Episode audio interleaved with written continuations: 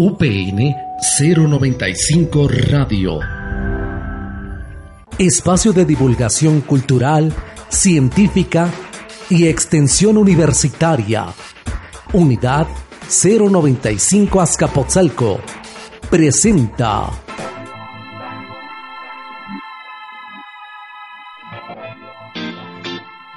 El conocimiento y experiencia de nuestros docentes enriquecen a las nuevas generaciones, dejando huellas. Dejando huellas. Mi nombre es Francisco José Ortiz Campos. Eh, mis estudios han sido realizados en la Escuela Normal Superior de México, en donde cursé las carreras de, de profesor de matemáticas, la carrera de profesor de física y química, y obtuve también el doctorado en pedagogía. Eh, yo ingresé al servicio eh, de la Secretaría de Educación Pública el primero de enero de 1975 en una escuela secundaria técnica en la que estuve laborando durante varios años. Posteriormente, en 1976, estuve trabajando en educación media básica en escuelas secundarias diurnas, eh, también de la Ciudad de México, eh, de manera simultánea en el año de 1979 aproximadamente, ingresé yo a, a, trabajar en el Colegio de Bachilleres. Trabajé en varios planteles en el nivel medio superior, eh, dando las materias que corresponden a mi formación como profesor de matemáticas. Eh, después, ya este, de manera simultánea, estuve trabajando a partir del primero de marzo de 1980 en la Universidad Pedagógica Nacional eh, y pues hasta la fecha en la que ya estoy realizando los trámites que tienen que ver con la licencia prejubilatoria primero y jubilatoria después. Tengo obra publicada a nivel de educación media superior. Tengo publicados los libros que corresponden a eh, cada uno de los semestres. En primero es álgebra, en segundo geometría y trigonometría, en tercero geometría analítica, en cuarto funciones, en quinto cálculo diferencial y en sexto cálculo integral. Eso es lo que tengo en cuanto a publicaciones, que por cierto, de manera eh, casual, el día de hoy me llega una notificación de la editora que me publica, que es la editorial Patria, en donde me informan que por parte de la, déjeme... Eh, la Cámara de, de, Industria Editorial, ¿no? Con sí. Camíes. El premio al arte editorial 2018 por parte de esta eh, de esta este, confederación, ¿no? Y este con un libro sobre cálculo diferencial. Es la Cámara Nacional de la Industria Editorial Mexicana, CANIEM. De mis publicaciones, todas tienen un, sello y una importancia en especial, pero de la que me siento particularmente más este, eh, motivado es la que tiene que ver con el primer curso, el de álgebra, porque este, este libro eh, que empezó a, publicitarse y a venderse fue a principios de los 70 y desde entonces ha sido el libro de que, que mayor número de ejemplares me reportan en relación con, la, con las publicaciones que se hacen. Eh, más que por el número de, obras, a mí me interesa por la responsabilidad que tengo como profesor ante las personas que utilizan esta obra para formarse. He tenido la oportunidad de conocer ya profesionales de distintas áreas del de conocimiento que en su oportunidad llevaron mis libros en, el primer curso de, de bachillerato y eso para mí eh, pues es motivo de orgullo, de satisfacción como profesional, pero también me habla del tamaño de mi responsabilidad porque estamos formando a personas que posteriormente se van a desempeñar en el ámbito de la sociedad, en las profesiones en las cuales estudiaron. Entonces, eh, mi preocupación fundamental eh, al publicar todas estas obras ha sido eh, que se transmitan de una manera comprensible, de una manera muy didáctica, que tiene que ver con la formación profesional. Es decir, yo me considero un profesor no solamente de formación, sino de convicción, ¿verdad? En, cuanto a, al ejercicio de la docencia. Eh, yo considero que las mayores dificultades que tienen los alumnos, particularmente en un área dura como es matemáticas, es porque no comprenden. Y mi principal preocupación es que los alumnos comprendan de qué estamos hablando. Esto de la comprensión, bueno, porque mi área lectura, entonces también juega muy, bueno, juega un papel importante la comprensión.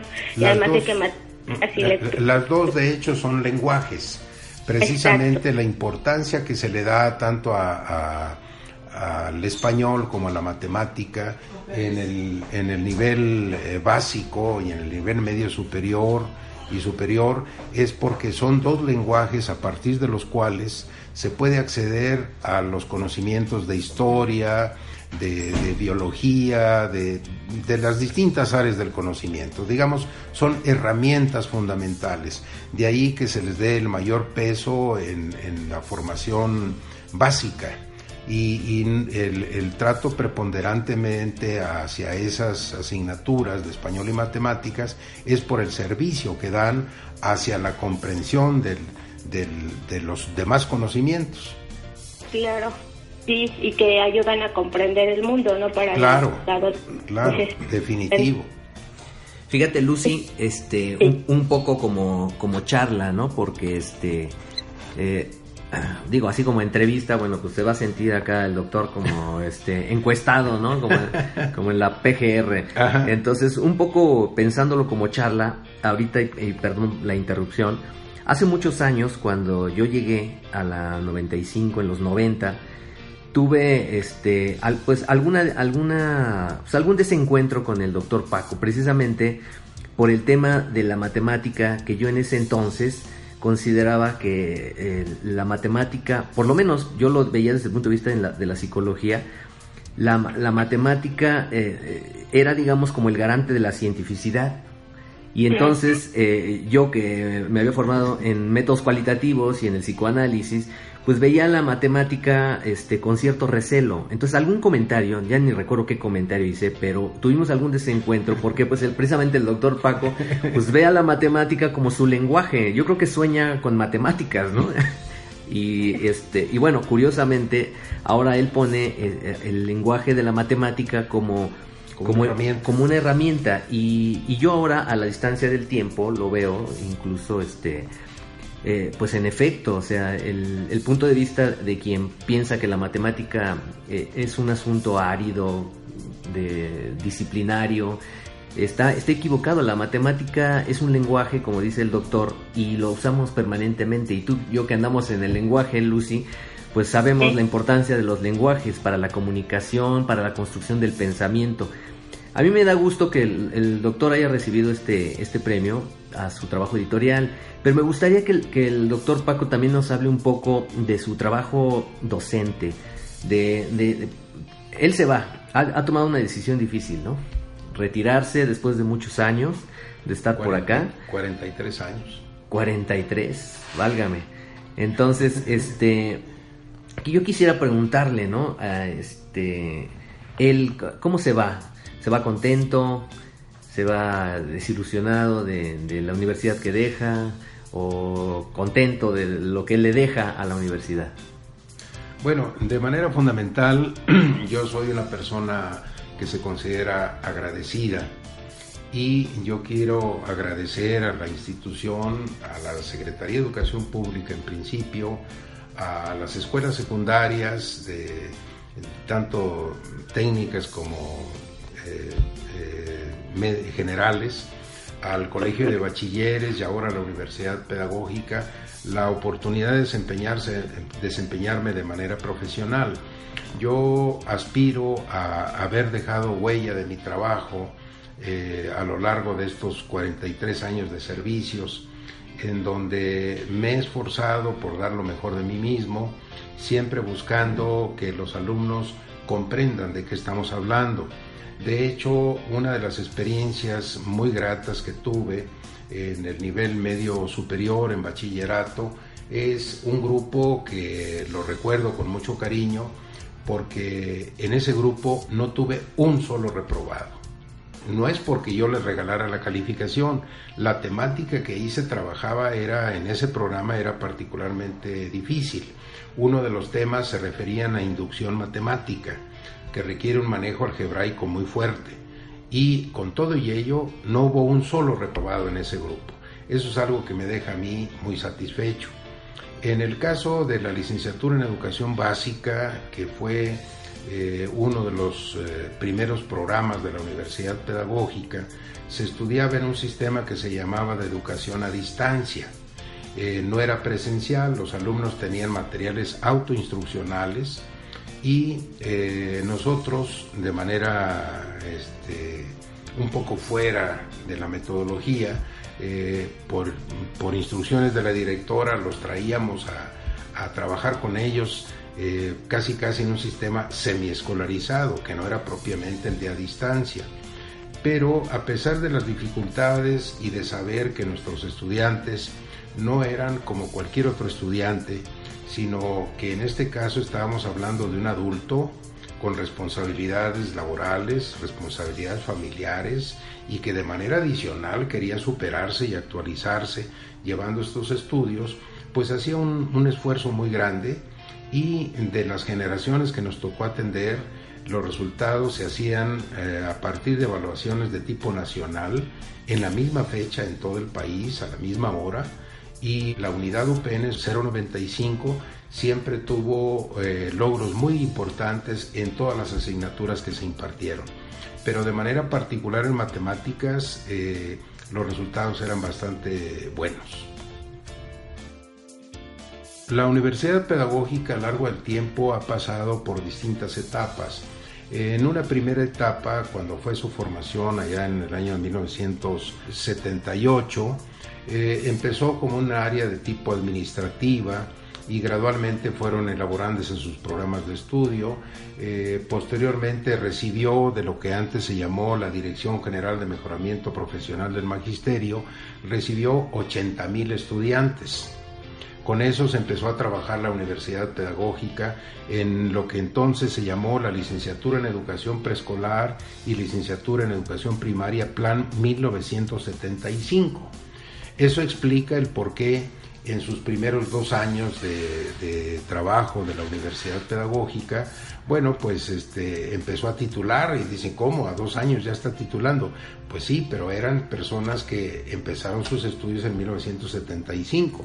Posteriormente hubo otro programa que fue el EV79, que fue el sistema de educación a distancia, del que hablé anteriormente. Después surgió otro programa que fue la licenciatura en educación preescolar y en educación primaria, Plan 1985, que dio lugar a lo que a partir de entonces se llamó ya no, no unidades SEAD, sino unidades UPN. Ya los estudios eran de tipo presencial y eso dio lugar a la necesidad de que en cada una de las unidades del país contara con un edificio con aulas para atender a sus estudiantes. Cuando era eh, unidades SEAD, pues únicamente se requería una oficina que era la del área administrativa y las clases cuando se daban o se aplicaban evaluaciones eran en escuelas primarias o secundarias cercanas a la oficina donde se encontraba la unidad. Eh, posteriormente viene otro plan de estudios que fue el plan de estudios eh, LE 94. ¿sí? Eh, en ese LE 94, bueno, había opciones para los que iban hacia la docencia, hacia la gestión o hacia, no recuerdo qué otra área, pero eran tres terminales de ese plan 94 y posteriormente, bueno, se han hecho adecuaciones a Leptip, este, que, eh, que es 2008 me parece, y, en fin, eh, otros, otros ajustes a, programar, a programas en los que ya, yo ya no he tenido la oportunidad de colaborar.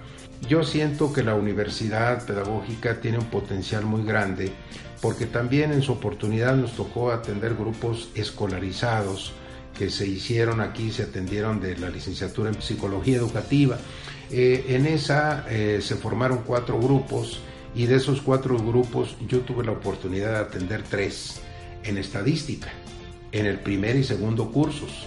Eran jornadas de, trabajo presencial de seis horas a la semana. Vimos a titular a la mayoría de ellos. Las generaciones que estamos eh, atendiendo, eh, pues son generaciones que tienen otras características, que nacieron con la tecnología, eh, que están muy familiarizadas con el uso de los medios de tipo electrónico, la computadora, el teléfono en sus distintas variantes, y están muy acostumbrados a navegar en Internet y a obtener la información que se requiere. Entonces, eh, es una generación eh, acostumbrada a tener la información, pudiéramos decir, con un mínimo esfuerzo, pero me parece que es necesario eh, hablar con ellos para decirles que es preciso que ellos revisen la información para que puedan discriminar entre la información que es válida y tiene sustento científico y la que no es válida porque pues eh, es información que cualquier persona puede introducir de manera libre y que no está no es una información que pase por el tamiz de, ámbitos académicos que le den un rigor más adecuado al conocimiento. De hecho, lo que comentaba en, en el inicio de esta entrevista el maestro Nicolás era precisamente por la discrepancia entre los métodos eh, digamos, eh, estadísticos, de la estadística eh, descriptiva inferencial, con los métodos de investigación este, no cuantitativos, sino más bien de corte cualitativo, que se utilizan más bien en las ramas del ámbito social, y que son metodologías que son diferentes, pero igualmente válidas. pero en aquel entonces como que estábamos casados con una forma que consideramos única y que decíamos que si no tenía el rigor de la estadística inferencial, como que el estudio carecía de, valor científico, pero al tiempo nosotros vemos que también hay rigor en la investigación de tipo cualitativo y que es otra forma diferente de hacer investigación y de llegar a, conclusiones y de hacer inferencias. ¿Y cómo ve el, doctor Paco este cambio que está haciendo, que parece que se va a llevar a cabo, en donde ya no se va a llamar Consejo Nacional de Ciencia y Tecnología, ahora se les va a agregar las humanidades? Es un cambio interesante, ¿no? Pensando... Eh, pues yo, yo siento que ese cambio no es únicamente una letra en unas siglas, sino es un cambio en los paradigmas porque eh, anteriormente se pensaba que solamente había ciencia en las llamadas este, ciencias duras, ¿no? La física, la química, la matemática, la biología. Pero la verdad es que también hay rigor científico en el ámbito de las humanidades y me parece que nuestra universidad está precisamente en ese campo. De hecho, eh, cuando nosotros tuvimos la oportunidad de trabajar con la primera generación, y me parece que fue la única de psicología educativa, eh, al hacer la evaluación entre universidades, se encontró que la formación de nuestros egresados de esa carrera estaban en, un ranking elevado. Es decir, había universidades que tenían posicionadas ciertas carreras, pero en el caso de la psicología educativa por parte de la Universidad Pedagógica tenía un muy buen posicionamiento a nivel de universidades nacionales. No conozco a toda la plantilla del personal, pero de los que conozco puedo decir que son personas eh, profesionales, responsables, eh, con una gran moral y una gran ética profesional y que están muy comprometidos con el trabajo que hacen. Yo pienso que los alumnos que están, eh, digamos, trabajando con ellos son personas afortunadas porque eh, van a brevar de la experiencia de muchos años y que no hablamos de dos términos que generalmente se confunden, la antigüedad con la experiencia. Hay personas que tienen mucha antigüedad pero muy poca experiencia, pero los que yo conozco tienen mucha experiencia. Son personas que se han actualizado, que no son personas que se quedaron con la formación que recibieron eh, en la carrera que se graduaron, sino que continuaron con sus estudios de maestría, continuaron con sus estudios de, doctorado y son personas que van por la educación permanente, que están conscientes de que la educación es una tarea de toda la vida, es el aprender es una tarea que no se termina sino hasta que pues sobreviene la muerte. Yo considero que hay una etapa de la vida profesional en la cual eh, uno tiene que asumir otras responsabilidades. Es decir, yo no me retiro porque esté insatisfecho de mi profesión o porque considere que no puedo más, sino porque he asumido otras responsabilidades que son sumamente demandantes. Entonces yo requiero tiempo para eso. Es decir, yo no soy de las personas que piensan en la jubilación como que ya no voy a hacer nada. Yo tengo proyectos y entre ellos están mis libros. Es decir, es algo que yo voy a continuar trabajando. Eh, más que un escritor, me considero con la responsabilidad de seguir siendo un maestro, tal vez no de manera presencial, tal vez no de manera directa, pero de manera indirecta con todos aquellos que a través de la obra escrita mía tienen la oportunidad de acercarse al conocimiento. Sí, yo creo que esa es mi, mi mayor responsabilidad y por eso es que soy particularmente cuidadoso en lo que, en lo que estoy trabajando, ¿sí? Pero aparte de eso, tengo otros proyectos de, carácter personal. Eh, no es mi idea jubilarme para no hacer nada. No es mi idea de que el profesional deba jubilarse, eh, sino porque ya siente tal vez de que ya no puede dar más. Hay algunas personas que su salud ya no les permite seguir laborando o el ánimo sencillamente ya decayó. Estamos hablando de personas que como yo dicen, bueno, pues ya tienen una familia formada, ya esos, esos hijos ya se hicieron independientes, ya formaron sus propias familias. Eh, creo que llega una etapa en la cual dices, bueno, eh, me gustaría continuar viajando, me gustaría continuar conociendo otras culturas, otros pueblos, otras maneras de pensar, este, decir, enriquecerme.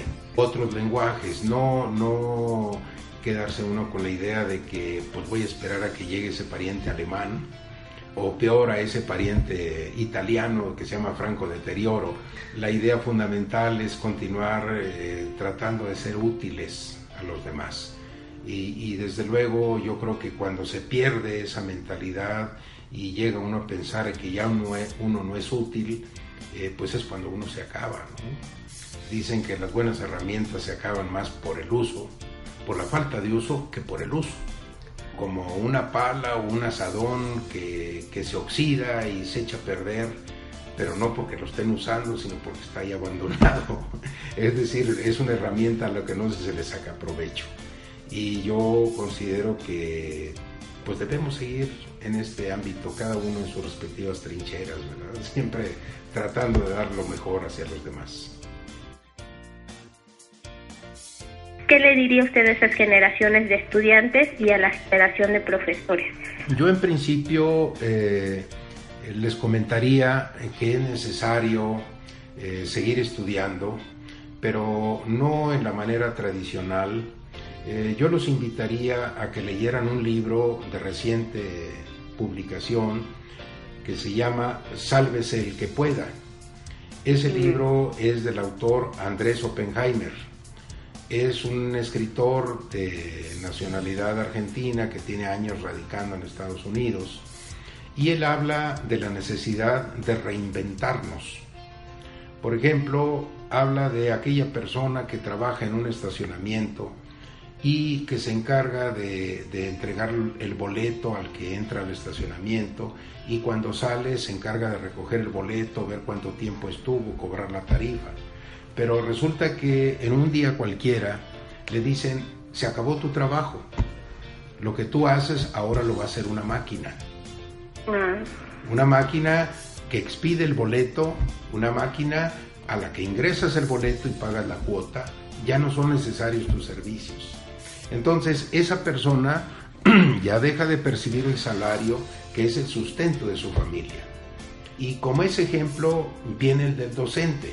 Estamos en la explosión del conocimiento y en donde el alumno no necesita ir a un salón para tomar conocimiento, basta con que navegue en Internet y ahí puede encontrar una información de lo más vasta. Entonces el profesor deja de ser ya un transmisor de, de conocimiento y como dice Oppenheimer, tal vez debe convertirse en un motivador en la búsqueda de ese conocimiento. Y como eso viene para todas las profesiones. Entonces, la palabra clave dentro de esta obra es reinventarse.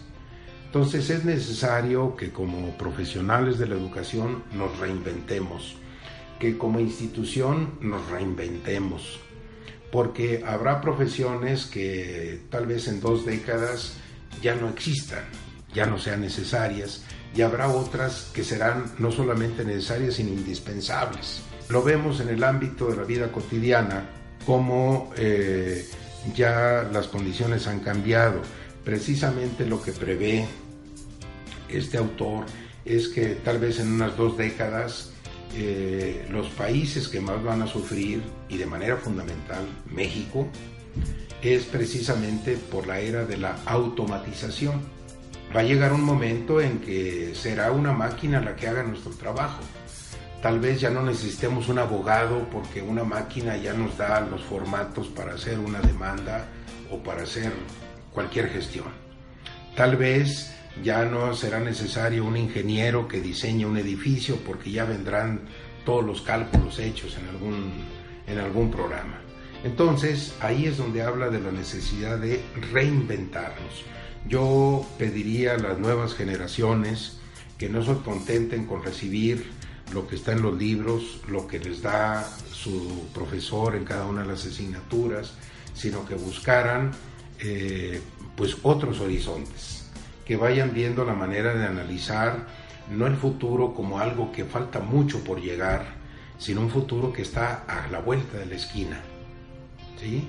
Esa sería la invitación que yo les haría tanto estudiantes como profesores como la institución. Hay que reinventarse. Les agradezco la oportunidad de compartir esto. Hace muchos años, eh, estando obviamente yo más joven, veíamos que a veces a las personas de cierta edad lo único que les falta es auditorio, es decir, personas a quienes transmitirles un poco de lo mucho que hemos aprendido y en ocasiones eh, no todo lo que hemos aprendido es bueno, pero también podemos decirles qué es lo que no es conveniente que aprendan. Eh, ha cambiado el concepto de, la persona, este, eh, digamos, que está alfabetizada. Antiguamente se decía que era el que sabía leer, escribir y hacer algunas operaciones básicas. Y ahora se habla de que el concepto ya ha cambiado, ahora se habla de que el alumno que está alfabetizado es aquel que puede desaprender, que puede reaprender y que puede aprender a aprender. Entonces, este, yo creo que tenemos que actualizarnos. UPN 095 Radio. Educar para transformar.